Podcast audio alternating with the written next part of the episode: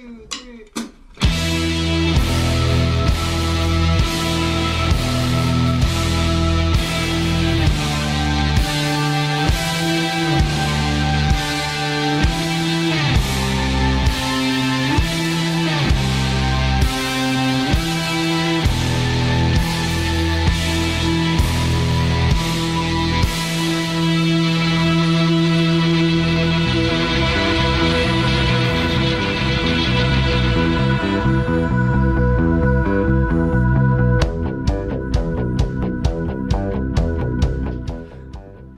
buenas noches, estamos en un nuevo programa de cine continuado, equipo completo en el día de hoy, estamos en vivo, las 20 en punto en la Argentina. Mi nombre es José Tripodero, frente a mí Martín Cataldi. ¿Cómo estás, Martín? ¿Qué tal, José? Muy buenas noches, bienvenido de vuelta. Bueno, muchas gracias, muchas gracias. Es un gusto estar nuevamente aquí, también con el señor Tino de operador técnico. Es de mi confianza. Así que vamos nomás a la efeméride del día de la fecha.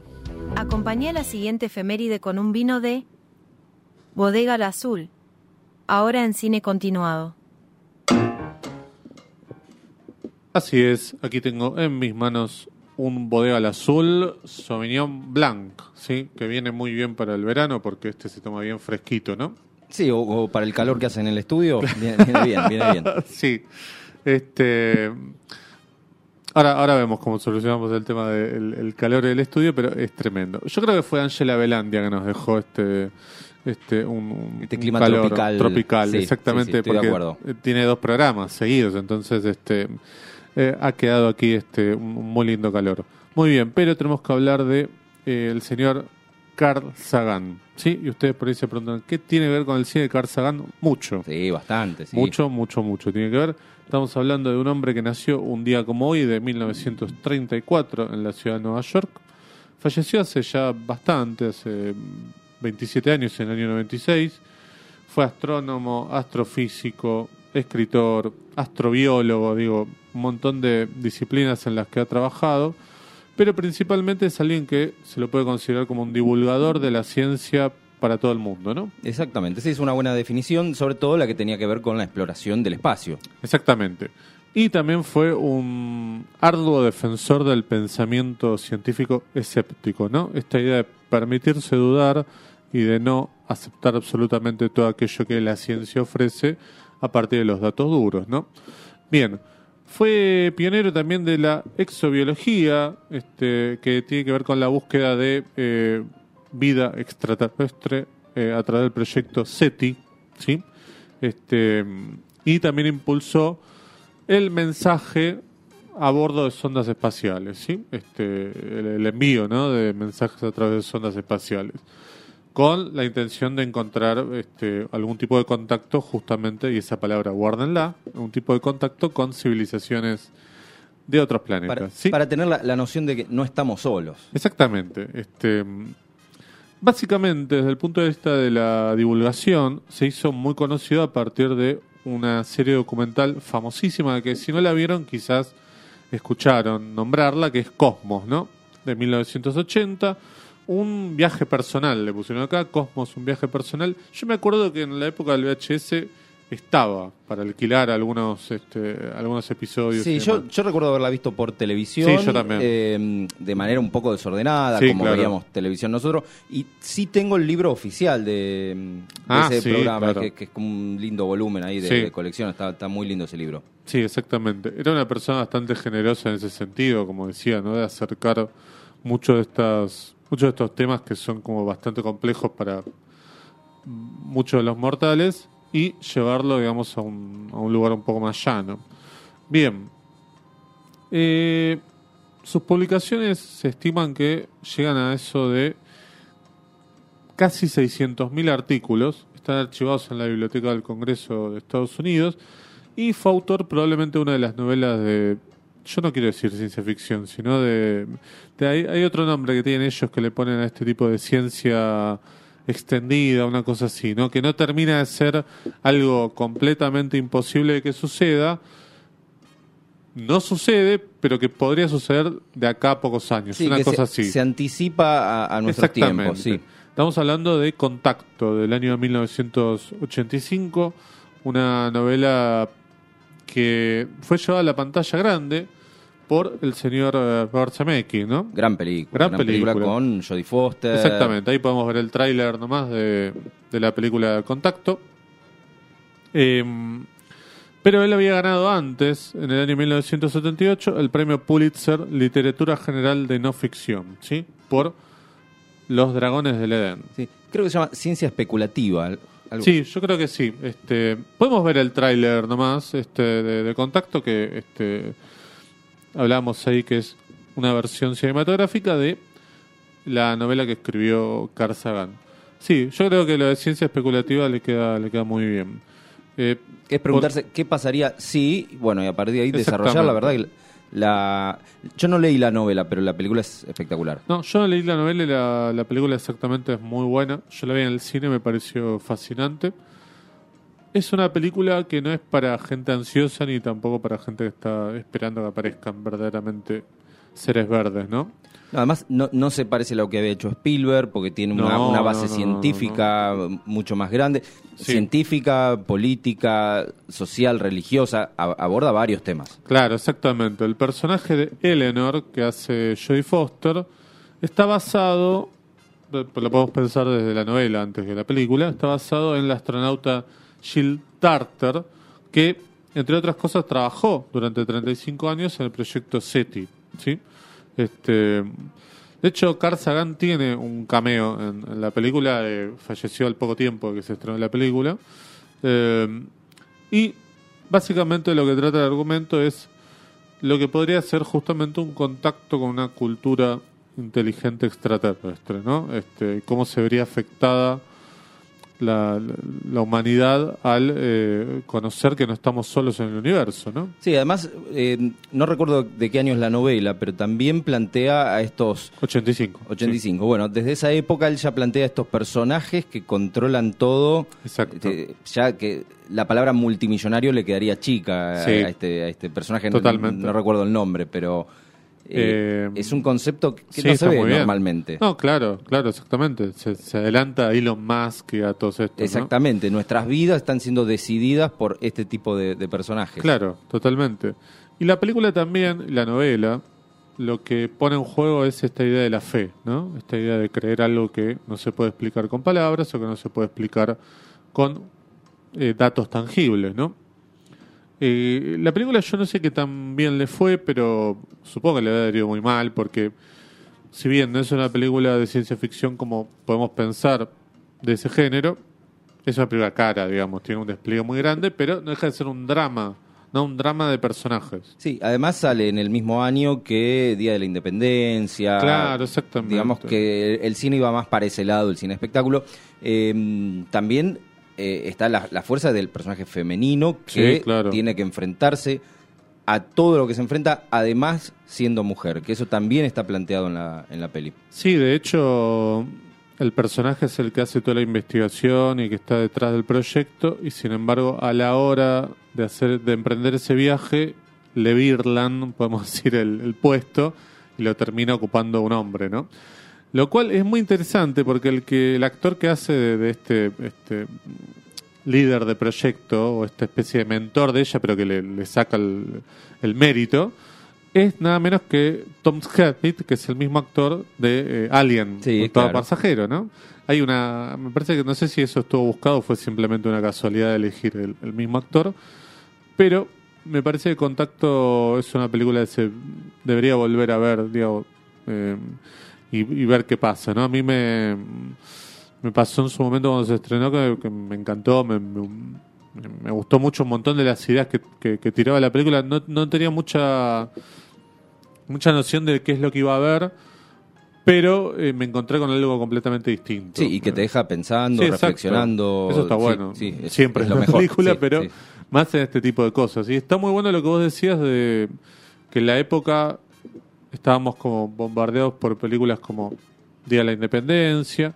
Y también era una vuelta a un poco el cine catástrofe, porque es el, año de Twister, un año antes, un año después. Sí, está Hombres de Negro. Hombres de Negro, eh, Está La Roca. Sí, sí, sí. Este, la Furia de la Montaña. Y Volcano, digo, Impacto Profundo. es decir, la del túnel. Daylight, exacto, sí. sí, Son como dos o tres años en los que tenemos muchas películas de cine catástrofe. Y claro, tenemos Titanic en el medio, un año después de esta. Claro, Contacto era una película mucho más de fuego lento o de... a ver, fuego lento es una palabra que no siempre está bien utilizada cuando la, la historia es lenta, pero quiero decir, me parece que acá el foco tiene que estar puesto en los personajes y es que en lo que le pasa a ella, ¿no? Bueno, el vínculo con el padre también. Además, hay un transcurrir de varios años en la historia y eso hay que plasmarlo y se necesita tiempo. Mira, justo no lo traje, pero hay un momento de, montaje, no tiene que ver por ahí con lo que estamos hablando, pero hay una transición, no sé si te la acordás, cuando ella sube en cámara lenta, siendo ella en su versión eh, adolescente. Sí, sí, está que llega al baño, claro, y hay un corte y es ella de adulta con un simple movimiento de, creo que el espejo del baño, una cosa así. es una maravilla, claro, exacto.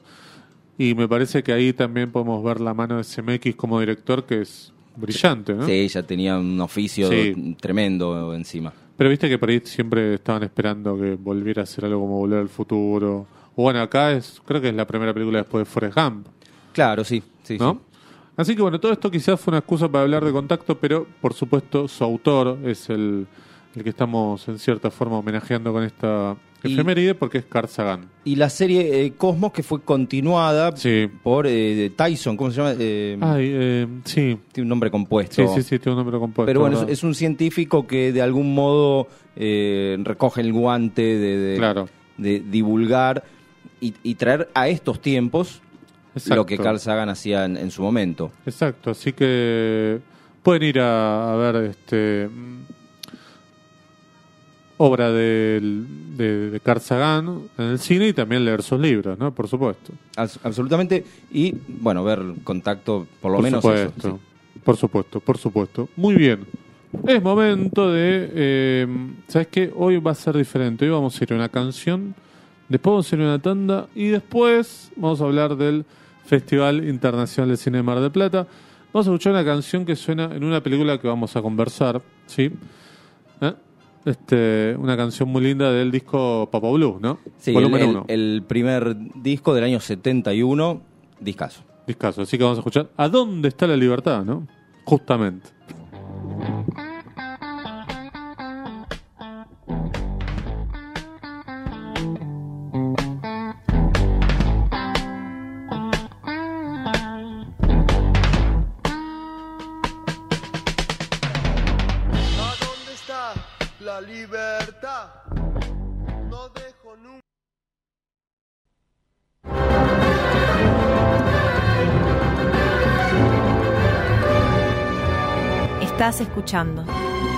Cine continuado. Cine sin urgencias.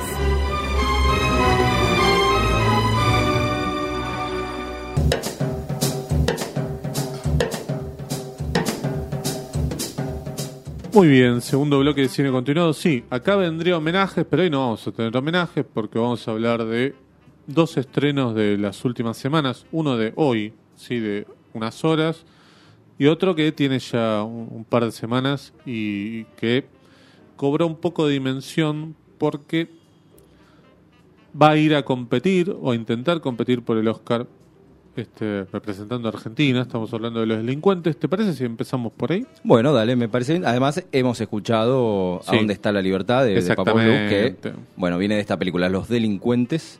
Eh, gran peli, ¿eh? Que no, no me esperaba lo que, lo que vi, pero me sorprendió para bien. Me acuerdo, eh, película de Rodrigo Moreno, director bueno de Un Mundo Misterioso, de El Custodio con Julio Chávez. Y hace una película muy grande, una película que se filmó en un periodo de tiempo bastante largo, creo que 3, 4 años. Y mm, es una lectura de Apenas un delincuente de Hugo Fregonese, no es un afano de esa película, sino claramente hay una no, ni un conciencia, no, porque de hecho el protagonista de Apenas un delincuente se llama Morán, y acá hacen un chiste con Morán, este, Ramón. Román. Román, ¿no? Román y, otra, otro, nombre más. No, pero hay otras dos mujeres, ¿no? Por eso, Norma, y, pero también son las mismas letras. Sí, sí, exactamente. Este, tiene, un, tiene un nombre eso, que es cambiar este, letras, una pero bueno, no importa. Cuestión que eso lo que denota es que hay una conciencia de que claramente hay un, homenaje a esa película, gran película de Hugo Fregonese, y, y vos decías el tema del tráiler, que el tráiler quizás anticipaba otra cosa, que no es, pasaba un poco con lo de Puan. Claro, bueno, pero en este caso el tráiler sugiere mucho una película de género, de, atracos, el, título de la película y lo que estaba mostrando, y por ahí no va tanto por ese lado. Hay un poco, sí, sí, pero hay otras cosas más. Sí, toda la primera parte, podemos contar brevemente la, sinopsis, ¿no? El planteo, sí. Sí, este, es la historia de un oficinista bancario que, bueno, tiene una vida bastante gris y vemos todo lo que es su cotidianidad, que es levantarse, ir a tomarse un café, ir al banco, él fumar, está fumar, lo de fumar es súper importante. El otro, el otro tráiler, este, querido Santino. Y mm, él está encargado de abrir la bóveda con otro compañero, ¿sí? La bóveda de la sucursal bancaria donde él está, que podemos estimar que es el microcentro porteño. Un banco parece como detenido en el tiempo, ¿no? Como si esto sucediera, sucediera en los, en los 80. no, está bien, el, otro tráiler después yo te lo, te lo mando, no te preocupes. Y, mm, Parecía así como mm, al principio es una película de época, no, no, es, está ambientada hoy, pero eh, eh, el el interior de ese banco, de esa bóveda, la, verdad que es bastante gris. Exacto, exacto. por eso digo, tiene como esas. Parece. A ver, voy a decir el, nombre de un banco, digo. parece un banco Credit Cop, ¿no? Este, sí, sí, no hay ventanas. claro, no hay, ventanas, todo de madera, lo de adentro, las. Te, das cuenta de la silla de los empleados no se cambian hace 30 años.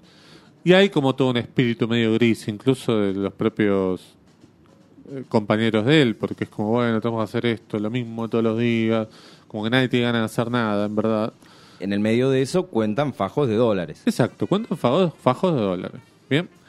Y a partir de una situación que se da, ahí podemos pensar, ¿qué hace este protagonista? ¿Lo tenía perfectamente calculado esto o aprovechó la oportunidad que se le presenta, que es ir a abrir la bóveda del solo. Eh, no lo sabemos, No lo sabemos. Cuestión que abre la bóveda, se lleva al final del día, al final de la semana, estimo, creo que es, ¿no? Al creo que un viernes es. Un lindo monto. Se lleva 600 mil dólares. Sí, se lo mete en la mochila, se va, nadie se fijan. Psicosis. Claro, exacto. Exacto, eh, tal cual, psicosis, ¿no? Este, le dan a un empleado una plata que la tiene que destinar para una cosa, que no lo hace, se la lleva y sigue largo, ¿sí? Acá pasa algo similar, él se lleva esos 600 mil dólares, hasta el otro día mínimo o hasta el lunes nadie se va a dar cuenta, pero cita a un compañero por acá cerca, a la pizzería Imperio, este, que es muy lindo. Sí, sí, sí, sí, gran, gran plano. Y le dice, mira, acá abajo están comiendo pizza de parado, algo muy porteño. Acá en este bolso tengo 600 mil dólares. ¿sí? Te propongo lo siguiente. Eh, yo me voy a entregar, vos guarda el bolso y eh, yo estudié que no me van a dar más de 13 años y medio, con buena conducta en un año y pico salgo. Entonces, cuando salgo, nos dividimos la plata mitad y mitad. Bien. Cuestión que no le deja mucha opción al, al compañero, porque además, cuando el compañero un poco se niega, le dice, mira, yo voy, digo, fuiste cómplice porque justamente por vos es que el que me acompaña todos los días a abrir la bóveda no pudo ir. Entonces claramente van a unir los puntos y van a determinar que vos estabas enganchado conmigo, ¿no? Sí, además es un, otro personaje que no tiene tantas luces o que le cuesta decidir por, por sí mismo. Exacto. Y lo pone en esta situación que, bueno, le, le da vuelta a su vida de alguna manera. Sí, porque se, se enfrentan dos personalidades. Un tipo que está completamente decidido, que ya se se llevó 600 mil dólares, ya cometió un ilícito, y el otro que es cierto, lo toma por sorpresa, pero es más dubitativo. Sí, sí, sí. Em, el primer personaje con, mucha frialdad. Incluso uno, mientras va observando esta primera parte, se hace preguntas, che, pero esto, lo otro, y después se van respondiendo. Eso, eso me gusta. muy bien. Me gusta mucho. A partir de, de acá se produce un quiebre narrativo. Sí, totalmente. Y la película, bueno, toma camino no muy usual, ¿no? Exactamente. En, estructura narrativa. Sí. porque el delincuente, el que se lleva los 600 mil dólares, no es que se entrega al instante. Hace algo en el medio. Nos enteramos después. Claro, y que va a ser muy importante para la trama. Toda la primera parte de la película, esto no lo dijimos, pero quizás ya lo saben, es una película que dura tres horas. Y está eh, dividida dentro de la película en dos claro. partes. Está dividida en dos partes, Yo pensé que iba a tener más capítulos. Cuando vi que utilizaban esta cuestión de la de, segmentar, pensé que iba que iba a durar, que iba a tener, no sé, 6, 7 capítulos, como las películas de Tarantino, no sé, viste que dividen capítulos. Bueno, el tema es que eh, tenemos toda la primera parte que tiene que ver con esto, digamos, con, con la plata que se lleva y demás. La ciudad. La ciudad, claro. A mí me gustó mucho todo eso, ¿eh? toda la cosa. Además tiene una muy buena, muy buen acompañamiento musical de, este... con tango. Sí, de tango. Ah, eh, también me, hizo pensar hace cuánto no escuchamos tango como, como música de fondo de una película. Eh, Sí, te porque, pensando porque le daba ese tono a, películas de hace 40, 50 años. Sí, sí, totalmente. Aparte, las personas están vestidas con traje, ¿no? Parece una película de los 40, porque tienen el corte viejo, sí, sí. Sí, sí. Este, y la segunda parte tiene que ver más con una cosa de, eh, por un lado, la vida de él en la cárcel, que eso es muy parecido a apenas un delincuente, porque apenas un delincuente, para el que no la vio, la trama es muy, muy, muy parecida. Un, un hombre que trabaja en una compañía de seguros, un día le dan una plata importante, él tiene una deuda también que, lo está ahí como acosando, apurando para que consiga mucha plata, y también tiene la misma idea que, el protagonista de los delincuentes. A ver, yo me llevo tanta plata, me fijé en el código penal, máximo me pueden dar tantos años, a la mitad salgo por buena conducta y este, disfruto del, del dinero. Bien, por supuesto, ya vimos muchas películas, sabemos que esta idea no es tan lineal, sino que pasan cosas en el medio que van a impedir que esto que parecía tan sencillo en la teoría no se ponga en juego en la práctica, ¿no? Esto me hace acordar un detalle muy extraño que tiene la película, que es un actor interpretando dos papeles diferentes. Claro. Que es algo no se suele ver en una película dramática. No.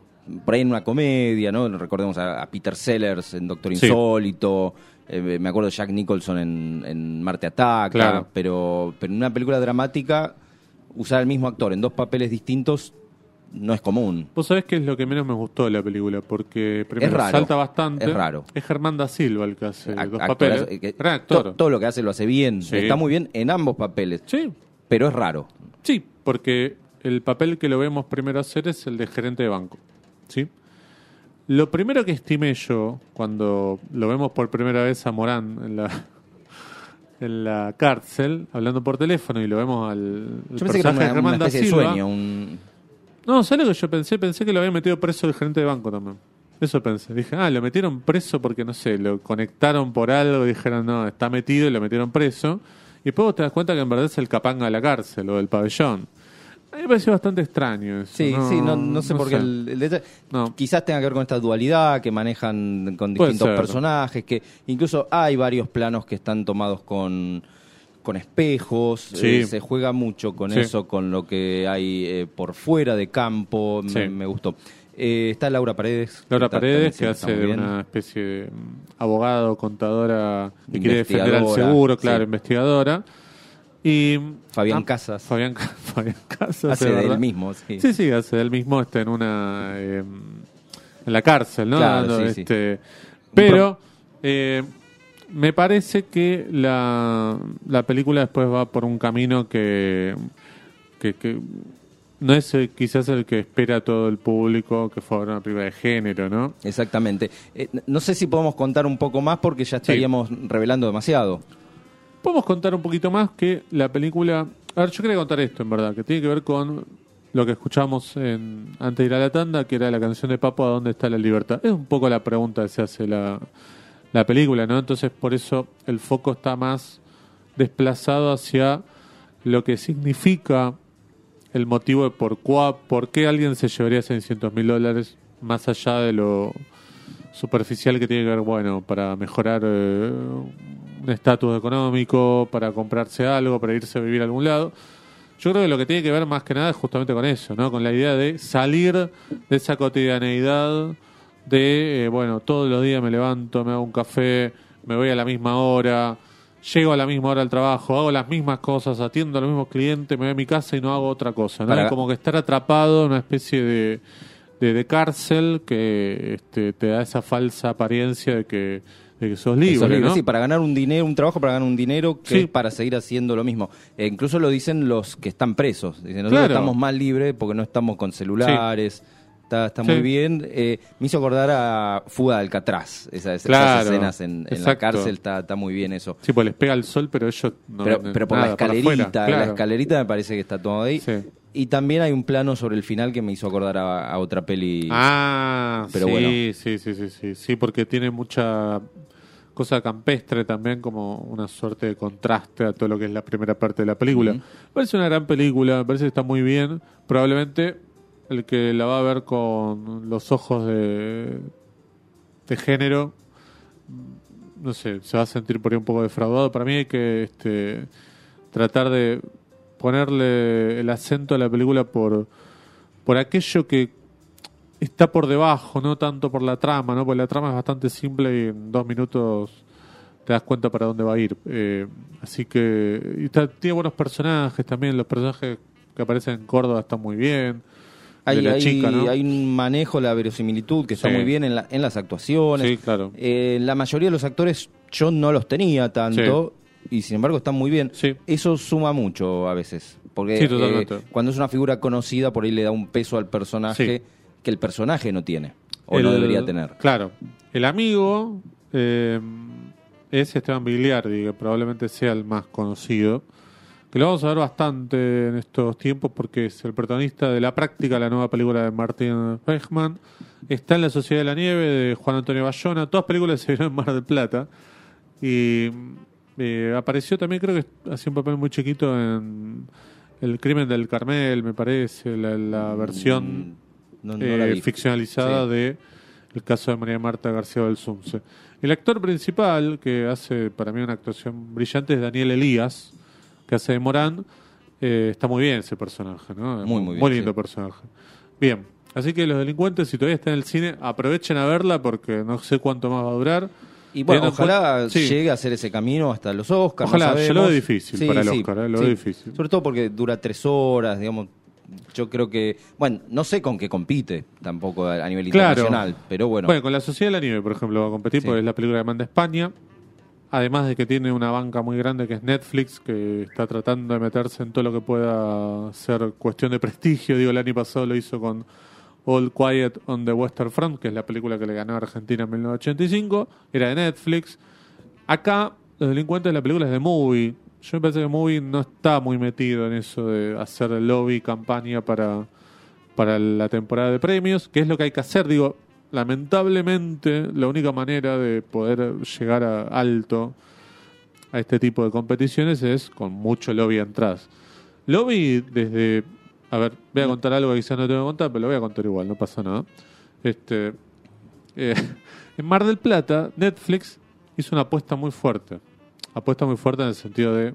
Eh, colaboró con películas colaboró con invitados también, lo cual está bueno, digo, por un festival como Mar del Plata que, que necesita de eso, que, hay que sostenerlo, no le puedes decir que no. Y está bien, digo. El tema es que Netflix tiene una manera de manejarse con algunos festivales y tiene otras maneras de manejarse con otros festivales, ¿no? Por supuesto. Conoce probablemente las necesidades de Mar del Plata, entonces este hace este tipo de cosas. Tenía mucha presencia. Mucha presencia eh, y trajo películas, invitados, hizo eventos, y en esos eventos van muchos periodistas, y por supuesto se les pregunta a los periodistas, che, ¿qué te pareció la Sociedad de la Nieve? ¿no? Este, mientras les invitan un cóctel o invitan algo.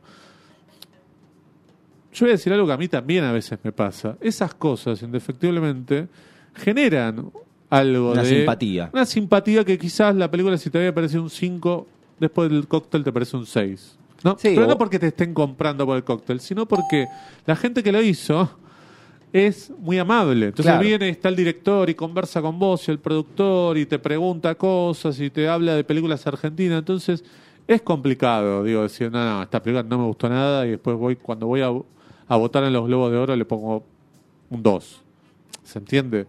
Entonces, esas cosas tienen que ver con el lobby, digo. No están haciendo nada moral, inmoral, digo, no están haciendo nada que esté por fuera de, las normas de las votaciones, pero es ahí donde está el peso. Sí, son detalles que claro, no tan detalles. Exacto, que después terminan conformando, este, vos decís, che, ¿cómo llegó esta película acá? Bueno, todo este caminito Netflix lo hace con festivales, lo hace con eventos, digo, eh, que otras películas, digo, que quizás no tienen la banca de Netflix, son muy buenas, pero no tienen tanta llegada. Ese es el tema. Pasa mucho, sí. Sí, exactamente. Bien, pasemos a la otra película ahora sí podemos ver el tráiler. Este, película se estrena hoy. ¿Sí? Se está estrenando. Se está estrenando en este momento que la estamos conversando. Estamos hablando de Cuando acecha la maldad. Película muy esperada del director Demian eh, que también estuvo en Mar del Plata presentándola, acompañándola. No sé si alguna vez fuiste a alguna función de hora cero en Mar del Plata. No, no, en Mar del Plata no. Eh, es muy divertida, es otra cosa, digamos. Eh, cuando se estaba por dar esta película se... Es una película que ya tiene fanáticos de... Tiene fanáticos de antes de que la película se estrenara. Este, pero se venía hablando tanto de la película porque ganó el premio a mejor película en Sitges, que es la primera vez que una película latinoamericana gana ahí. Sitges es probablemente el festival más importante de género, ¿sí? Claro. En el mundo este festival que se hace ahí en, Barcelona. Bien, entonces ya con ese laurel y ya con lo que había pasado también en el estreno de Estados Unidos con más de 800 salas, que para una película hablada en otro idioma es un montón, ¿sí? Es cierto, la película tiene distribución y producción de Shudder. Shudder es una plataforma de, películas de terror y ciencia ficción que está en Estados Unidos. Acá no nos llega. Y puso plata para hacer esta película. Una película hablada en castellano. En argentino. Exactamente. Con actores argentinos. Todo sucede en Argentina. Y eh, para mí eso le da todavía más mérito, ¿no? Gran película. Esta vez sí estamos puramente en, el género. Sí, claro. Eh, yo cuando me enteré del proyecto, lo primero que me llamó la atención es el título porque remite a una canción de Logos. Claro. Gran banda de heavy metal, que soy fanático, y que eh, yo, bueno, es también, así que... Bueno, exactamente, se llama así porque se llama así. No, se llama así porque la canción aparece efectivamente este, sobre el final de la película, lo cual ya ahí a mí ya me tienen comprado. Eh, la canción salió en Generación Mutante en el año 95, compuesta por Miguel Roldán, que yo lo vi en vivo hace un par de meses. Ah, mira. Eh, y que hoy estuvo difundiendo algunas fotos de que fue a ver a la película. Claro, ahí ves que está todo estuvo pensado. Con, estuvo con Uriel, sí. bueno, estuvo unas fotos con Uriel, la verdad que este, es un lindo detalle. Así que ahí por ese lado a mí ya me habían comprado. Eh, gran película, ¿no? Sí, gran película, una película... Se, está hablando de la mejor película de terror del año a nivel internacional. Sí, claro. De hecho, en algunas páginas como este, Rotten Tomatoes y demás, tiene una calificación altísima y para un género que siempre es marginado, es un montón. De hecho, le está ganando a películas que venían con eh, tanques, digamos, como El Exorcista, que es un es mediocre, digamos. Y esta película lo que tiene para mí es que no es eh, no concede como muchas películas de género de este género que se están estrenando, digo tipo El Conjuro, tipo no sé, este la Monja 2, digo, películas que quieren ser de terror, pero son muy conservadoras, ¿viste? Que te muestran hasta ahí, que no tienen conceptos que son eh, que, amorales, digo, que todos los que hay algún personaje que es bueno. Y que Acá no sucede de ninguna manera. El espectador se puede aferrar a algo. Claro, exacto. Cuando acecha la maldad te deja solo, estás solo, ¿eh? Estás solo en el medio de ese campo donde sucede la película. Todos los personajes tienen algo malo, o por lo menos todos los personajes están como en peligro, son cuestionables, incluso el protagonista, más que nada. Sobre todo el protagonista. claro. Eh, a mí el, personaje más bueno, podemos decir, es el hermano, digo, ¿no? Que lo sigue, que lo banca, pero... Pero, por limitación, ¿no? sí, pero lo querés, por lo menos, ¿no? Porque lo quiere ayudar al hermano, está ahí atrás, digamos, pero... Eh, los demás personajes tienen un montón de cosas. la ex mujer, pobre. el personaje de la ex mujer es espectacular. pobre. Sí, porque le cae con, verdaderamente con un muerto prácticamente, ¿no? Bueno, lo que sucede acá es que hay un campo en el cual... Eh, y, un lugar impreciso, de, del interior del país. Suponemos que es la provincia de Buenos Aires, sí. Que, bueno, dos hermanos que viven en una especie de chacra salen a investigar lo que había sido unos disparos que eran en medio de la noche. Claro, en medio de la noche disparos extraños, ¿no? Que no tenían que ver con, con un cazador o algo. Y al otro día se encuentra con que eh, hay un cuerpo mutilado, partido por la mitad, y eh, desperdigado por ahí hay un montón de papeles y hacen una conexión que ese tipo iba a ver a una señora que vive cerca de ellos. Bueno, y se encuentran con eh, lo peor que se podían encontrar, que es eh, el hijo de esta señora tirado en una cama con una especie de hiper obesidad mórbida, pero claramente acechado por algún este espíritu o algo o algún mal. Sí, sí, con el cuerpo en el estado cuerpo de podrido, putrefacción total, sí. Que no se puede mover, eh, con, digamos, este, pero con vida. Con vida, exactamente. Y claramente lo que determina es que está embichado. ¿sí? Esta palabra embichado la van a escuchar mucho si ven la película y que hay solamente una manera de matarlo y lo tiene que matar alguien que sepa cómo matarlo. No se le puede pegar un tiro en la cabeza nomás porque ese mal muta y pasa a otro ser vivo, ¿sí? Digo ser vivo porque este mal va a tomar eh, posesión sobre animales también. Y bueno, eh, aparece un personaje un poco más escéptico, es el personaje de Luis Siembroski, que es un eh, desagradable total.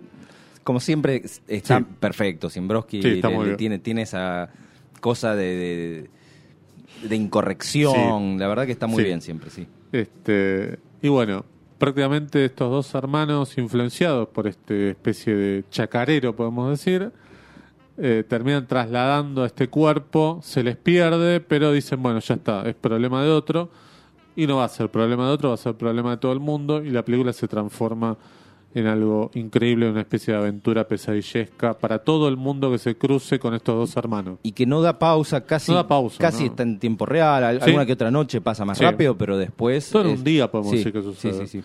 Es, es fascinante, tiene además algo que yo destaco siempre en este tipo de películas, que es el tema de los efectos prácticos, ¿sí? que tenga poco CGI, es decir, imágenes generadas por computadora. Es decir, el cuerpo Uriel, lo que vemos es un, ¿cómo se llama? una marioneta. Este, una marioneta, exactamente. Eh, de utilería, pero todo hecho con, con, materiales que uno, hasta incluso viéndola, te das cuenta que lo puedes tocar, ¿no? Eh, lo mismo, lo que sucede, bueno, con... Eh, no, quiero decir ni los nombres de los animales porque va a ser, bueno, ahí en el trailer veíamos uno, lo de la cabra es increíble. Espectacular, sí. Este, Black Phillips acá del medio, hay que decir, ¿no? Si vieron The Witch. Y eh, después, bueno, hay otro animalito también que eh, hace la suya, ¿no? Es, eh, cuando aparece ese segundo animal, cuando, cuando, da a conocer, es, es, impresionante. Sí, sí, sí. Bueno, lo que contaba Demian es que usaron. son todos animales de verdad. Es decir, no, en ningún momento pasaron peligro, pero todo lo que vos ves en pantalla estuvo al lado de los actores, estuvo en set, ¿sí? Como se dice. Pero tiene una puesta en escena espectacular, genial. Un, manejo de, del ritmo. Nuevamente actuaciones que son sorprendentes. Sí, genial. Para mí son actores por ahí los vemos en películas de este tipo, pero eh, acá me parece descollan, ¿no? Lo que hace Demian acá para mí es increíble la puesta de cámara y con poquito, ¿no? Porque no es una película súper cara, pero sí hay un ingenio y hay una capacidad y acá está bueno decirlo, digo, de técnicos argentinos formados en Argentina. Eh. Si, si es de bajo presupuesto no se nota. No, para nada, para nada. Bueno, y todo el final en la escuela, ¿qué te puedo decir? no Es increíble. Además, lo que tiene de bueno, digo, porque vos, por ejemplo, vas a ver una película de Jason, tiene un montón de muertes, digo. Pero tiene límites. La muerte tiene límites. Claro, pero decís, termina siendo una comedia, porque ya no, llegó un, claro, para mí llegó una limitación que no te puede asustar. Digamos. No, es que no te asusta. No. En cambio acá lo que tiene, lo que decía, tiene las buenas películas de este género, es que lo que te asusta es el concepto. Porque el Enigma de Otro Mundo de Carpenter, lo que tenía también era estos efectos prácticos, marionetas, qué sé yo, pero te asusta el concepto. Sí, sí, la incertidumbre permanente. Y la paranoia que se generaba entre los personajes, la desconfianza, todo lo que brotaba a partir de estas apariciones demoníacas. Y un poco sucede esto acá. ¿no? Eh, me parece que lo peor es el concepto. Bueno, ni hablar, además, se la juega mucho de en poner, por ejemplo, a un adolescente autista, digo, que vos decís, uh, esto, va a pasar algo con este pibe, no es que...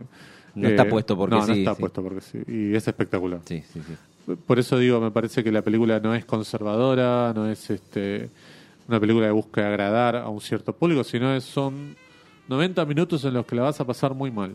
Sí, sí, busca tensionar, genera algo sí. y bueno, eh, maneja muy bien el, código del terror, ¿no? Eh, sí, en Aterrados, que estaba muy bien, creo que esto es un paso adelante. Sí, porque acá me parece que tenía más plata y todo, este y, está, llamado a grandes proyectos.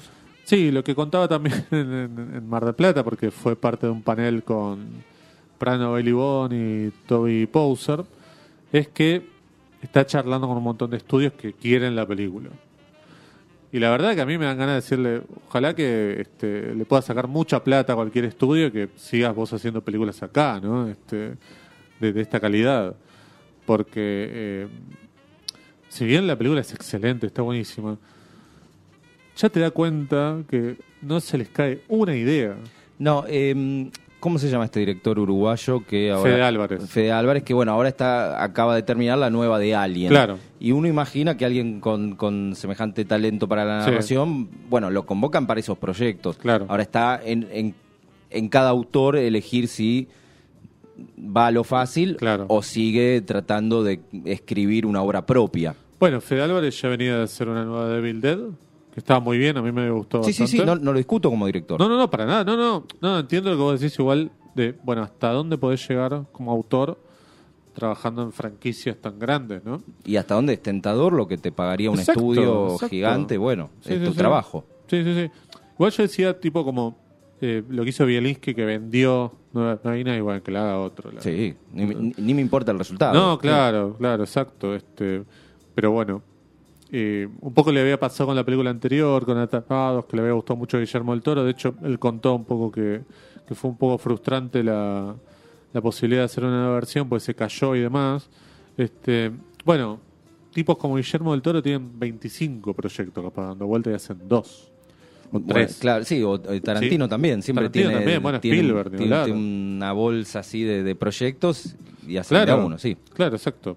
Así que bueno, le deseamos lo mejor a esta película. Y hay algo que también dijo en la presentación de, Hora Cero en el Teatro Colón, eh, también, eh, que fue, si El Exorcista, que es una película mediocre, está lleno mal, eh, críticas y demás, metió tanta gente... La nueva Exorcista, Esa, la nueva, exactamente, es muy bien la aclaración. La nueva del Exorcista, la que dirigió David Gordon Green, está yendo tan bien en público, siendo una película mala o mediocre, fallida, a esta película le tiene que ir excelente acá. Porque acá hay un nicho de. No tan nicho. No, no, pero quiero decir, hay un público eh, núcleo duro que va a ver cualquier cosa que se estrene que tenga la palabra demonio, muerte, el mal. Yo creo que hay más de una generación que esperábamos durante años que tener buenos estrenos de terror en Argentina y bueno, finalmente están apareciendo, así que esto se, se celebra. Sí, sí, así que Vayan, acompañen la película, vayan a verla al cine. Si cada vez que se estrena una película que tiene estas palabras que yo decía, la gente se tira de cabeza sin importar si, quién dirige, de dónde viene. Esta película viene con todos los pergaminos, está hecha acá, funciona. Todo el mundo que la vio te está diciendo anda a verla. Vayan a verla, digo, no caigan a ver de Marvels, no, no caigan en, en los trucos de siempre. ¿sí? Este, esta hay que ir a verla, hay que acompañarla. Además, salió un montón de salas salió un montón de salas donde no salen eh, este tipo de películas, digo, porque en Instagram muchas veces las películas ponen, eh, las cuentas de las películas ponen eh, dónde va a estar exhibiéndose, digo, en qué sala, de qué provincia. Cuando es limitado. En este caso. Este caso era increíble la cantidad de provincias y de cines que yo no sabía que existían en el interior, por ejemplo, que la van a dar. Entonces, hay algo que tiene que ver con que la película, por supuesto, por un lado, mucha gente la quiere ver y se la deben estar pidiendo un montón de cines, pero por otro lado hay que acompañar también, ¿no? Eh, así que espero que la vayan a ver. Eh, no la vean por ahí, digo, este, se encargaron un poco de decirlo este, en, la presentación. Las versiones que están dando vuelta en, internet, algunas están cortadas, no están en mejor calidad, así que este, si tienen un cine cerca la pueden ir a ver, vayan a verla porque la van a pasar muy bien. Eh, la van a pasar mal y la van a pasar bien. Se entiende, ¿no? Los que ven este tipo de películas saben de lo que estamos hablando. No, te decía lo de Hora Cero, porque Hora Cero tiene como un público muy fiel que va a ver todas las películas que, se proyectan ahí. es, una sección, dentro, del festival. sí. Claro, para que se entienda bien, eh, vendría a ser como las versiones, de, las funciones de medianoche de festivales como Toronto o Cannes, que también tiene algunas eh, funciones de medianoche, que se pasan películas que eh, no compiten, digamos. Sí, suelen guardar algún material. Películas de terror. Claro, sí, películas de sangre, de cosas. Eh, no siempre estrenos. Eh, en general, siempre estrenos para Latinoamérica o para Argentina, por lo menos, ¿sí? Sí, porque este año se estrenó también Sensor, que ya la habíamos visto. Hace como dos años. Sí, pero nunca se había exhibido en Latinoamérica. De hecho, ella, Prano Bailibón, que también estuvo acompañando la película, dijo: me llegaron mensajes de Argentina, qué sé yo, que la habían visto, pero después me fui a fijar y la película no se había estrenado nunca, no está en ninguna plataforma. Me pone contenta, pero este está bueno que estén acá. No nos conoce. No, no nos conoce. Este, este y gran película. Gran película, Sensor, además este, mucha gente se pegó un flor de susto en un momento, que tiene un jumpscare. Y eh, también se puede ver Saimod, que no estuvo la directora, creo que por algún problemita, pero también había estado invitada y que también es una película de hace unos 2, 3 años y se veía por primera vez en Latinoamérica porque no se estrenó en cines ni tampoco está en ninguna plataforma. Eh, pero bueno, el público ahora cero acompaña mucho. Este, además, este año hubo mucha más efervescencia por el tema de eh, acompañar el festival y que tiene que ver con eh, la defensa de la democracia, pues son 40 años de, consecutivos de democracia y había spots que claramente están como muy cercanos a, a lo que sucede en estos tiempos, ¿no? En esta, esta suerte de peligro que está atravesando. coyuntura electoral que estamos viviendo. Em, fue un festival un poco más austero quizás que otros. Sí, un poco más austero. Fue más austero, se notaba, había menos películas, menos salas, menos funciones. ¿sí? Eso es innegable. Pero sí estuvo el Teatro Colón de Mar del Plata. El Teatro Colón que no es eh, tan grande como quizás uno lo puede pensar, es una sala que tendrá para capacidad para 500 espectadores. Pero en comparación con el Ambassador es más chico. Pero es bastante lujoso. Eh, es un teatro coqueto y lindo porque tiene esa cosa de, la época. Sí, tiene unos palcos. Desde los palcos no se veía muy bien. De hecho, nos tocó ver una película desde un palco. Por suerte duraba una hora nada más porque de verdad era muy complicada verla. Pero para cuando se echa de maldad, tuvimos una función que se llenó hasta el tercer piso, estaba que explotaba. Y Demian, bueno, yo creo que estaba como muy emocionado porque si bien la película pasó por Sitges, pasó por un montón de festivales que se la festejaron como se la festejaron acá, creo que no lo vio en ningún lado. Y, pero además es el público local. Es el público local, pero él, estaba, estaba muy, muy contento. Este, eh, bueno, porque todo el mundo la estaba acompañando. Y en verdad el teatro más grande o la sala más grande se puede ver este películas en el Festival de Mar del Plata es el Teatro Auditorium, ¿no? la sala Astor Piazzolla, que es enorme, es espectacular y ahí donde se dan un montón de, funciones. Ahí se dio la función inaugural en la que estuvo el candidato a presidente Sergio Massa. Es la que da al lado del casino, digamos. Exacto, al lado del casino. Es muy linda sala, muy, muy linda sala. este Y, bueno, todavía quienes estén allá o que quienes vayan, en estos días se van a encontrar con muy buenas películas. Eh, y bueno, el Festival de Mar del Plata siempre de alguna u otra manera tiene buenas películas, tiene buenos invitados, tiene buenas actividades, así que sí, por supuesto, a mí me gustaría que el festival fuese más parecido a lo que era hace algunos años. Pero bueno, veremos qué es lo que pasa a partir de 2024. Sí, depende de factores externos, como que haya algo de, estabilidad para poder solventar semejante eh, proyectos, eh, organización, todo lo que conlleva armar el, festival más importante, no solo de Argentina, sino quizás de Latinoamérica. Sí, es el único festival de clase A de Latinoamérica. Bueno. Este, pero bueno. Y, es nuestro, lo tenemos. Sí. sí. sí, hay muchas cosas que uno podría criticar, pero bueno, en este momento me parece que acompañar y bueno, una vez que termine se hará un balance y se pensará. De mi parte, quiero agradecer, no van a estar escuchando esto, pero por ahí este, en algún momento alguien le dice, agradezco a Cris Urtuza, a Erika Denmon, a Analia Sánchez, el equipo de prensa del festival que colaboró y ayudó mucho para que pudiéramos hacer nuestro trabajo, para que lo puedan seguir haciendo Victoria de Wet y Diego González, que están allá. Muy bien. Un abrazo muy grande también a la querida Nancy Jaimes, que también estuvo haciendo parte de su cobertura, que es de clase B. Así que este, nada más, llegamos justo al final. Este, hoy no tenemos película de culto, pero la semana que viene vamos a tener. Seguramente, sí. Así es, nos vamos. Muchas gracias al señor Tino en la operación técnica. Es de mi confianza. Muchas gracias al señor Gustavo Coronel, que está un día jueves, ¿sí? Parece miércoles, pero jueves, ¿sí? El productor de Hielo para Todos. Seguramente el miércoles que viene volverá Hielo, ¿no? Porque la gente pide Hielo. Hace dos semanas que no está. La semana que viene este, van a tener una nueva edición de ese gran programa de todos los miércoles de 19 a 21. Muchas gracias, Martín Catale. Gracias, José. Y bueno, nos reencontramos próximo jueves a las 20 aquí en Punto Cero. Así es, se quedan acá con toda la programación de Punto Cero. Hoy, mañana, todo el fin de semana. Adiós. Thank you.